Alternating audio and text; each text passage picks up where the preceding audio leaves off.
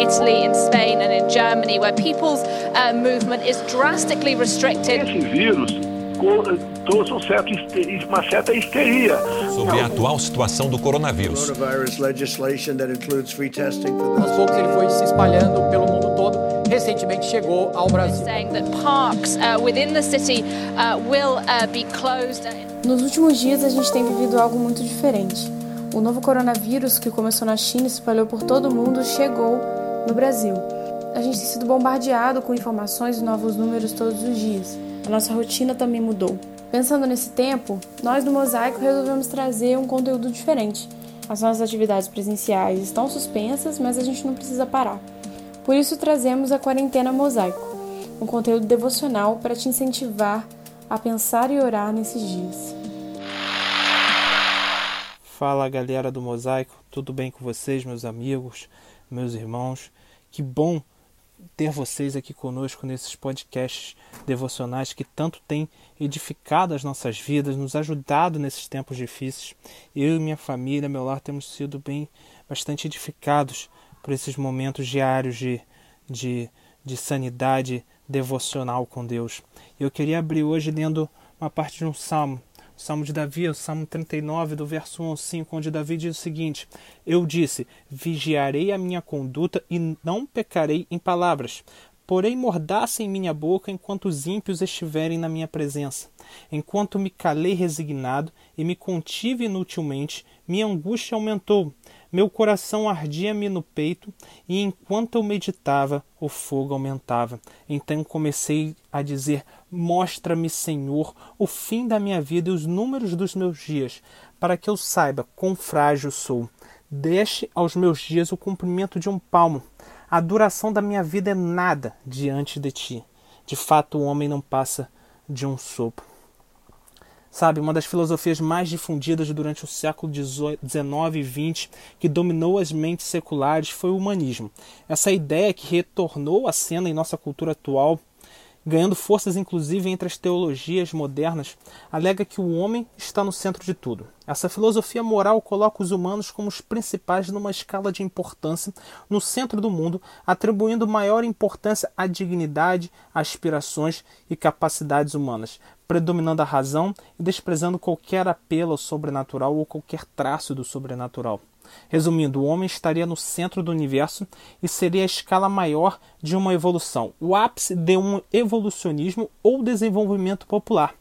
Essa ideia toma carona na evolução no sentido biológico, que é uma coisa distinta do que eu estava falando. A evolução ensinada pelos biólogos é uma hipótese que cobre mais fatos do que qualquer outra hipótese atual e, portanto, é aceita e deve ser aceita mesmo como válida até que uma nova suposição seja demonstrada e que possa abranger ainda mais fatos.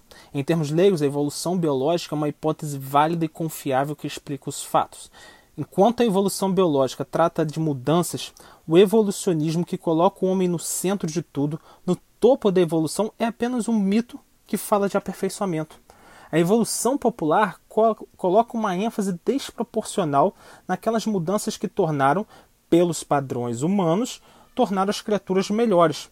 Ela coloca uma ênfase no progresso como uma regra na evolução, enquanto que, na verdade, o progresso é uma exceção. Para cada caso de progresso evolucionista, há 10 de degeneração. A evolução biológica explica as mudanças orgânicas, não pretende fazer declarações cósmicas e filosóficas. O evolucionismo, por outro lado, alega e grita para todo mundo que o homem é o ápice da evolução, está no centro do universo e está em progresso contínuo, sempre para frente e melhor.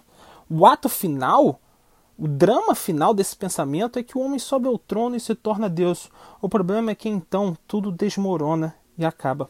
O sol esfriará, o universo se esgotará e toda a vida será banida sem esperança de retorno. Tudo acaba no nada. Esse é o fim quando o homem se coloca no centro e se torna Deus. É o fim de todas as histórias, é o nada. Mas aí meus amigos, vem um vírus, um organismo que sequer conseguimos enxergar, um pequeno vírus, uma gripe, e destrói por completo essa audácia do homem em se glorificar. Tira do homem a sua centralidade, retira do homem a sua autonomia e independência.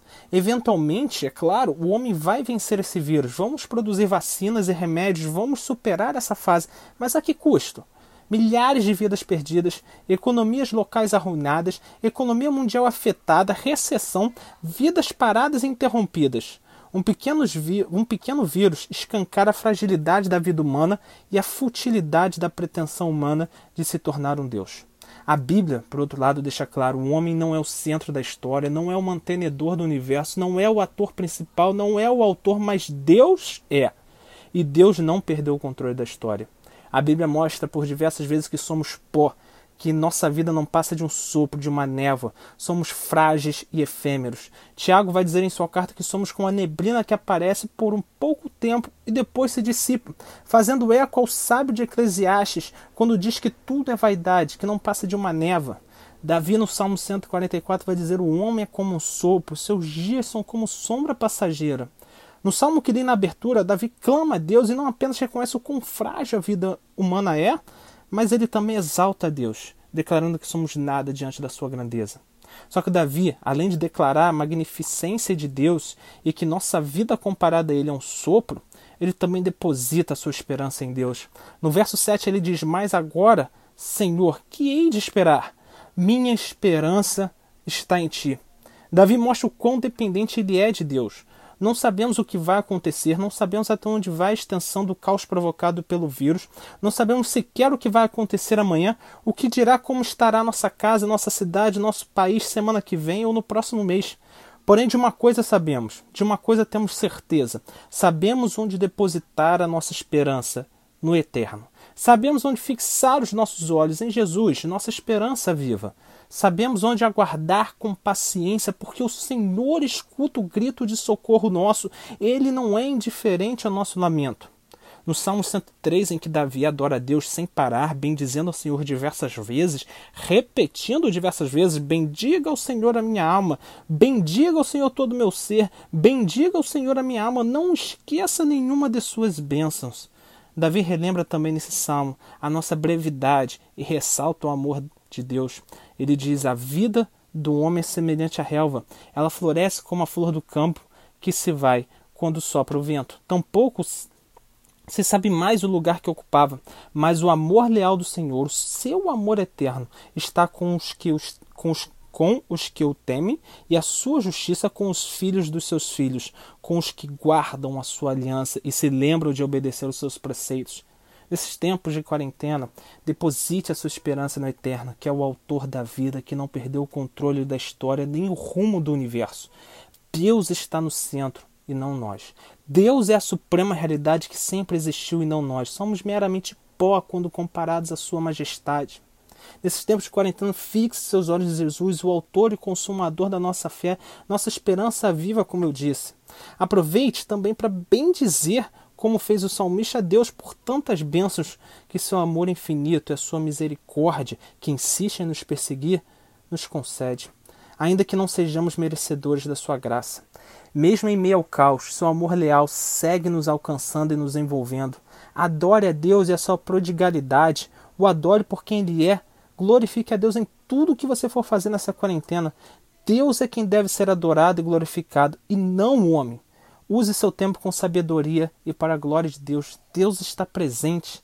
Procure guardar a sua aliança, aumentar o seu temor e a sua devoção a Deus, que é o único que renova nossas esperanças e, não enche, e nos enche de paz. Se coloque na dependência de Deus e do seu amor. Amém? Que Deus nos abençoe em mais um dia de quarentena. E sabe, no outro episódio eu dei uma dica de leitura meio tosca, eu confesso, porque nem todos teriam aquele livro à disposição, não tem como comprar agora, se bem que dá para baixar em Kindle e tudo mais. Mas hoje então a minha dica está acessível a todos. Medite nos salmos nesses dias e deixe que o Espírito Santo o leve a adorar a e exaltar a Deus, o leve a dobrar seus joelhos em devoção e comunhão com o Pai. Permita que os salmos edifiquem a sua vida e que você aprofunde a sua comunhão com Ele. Um abraço e até a próxima.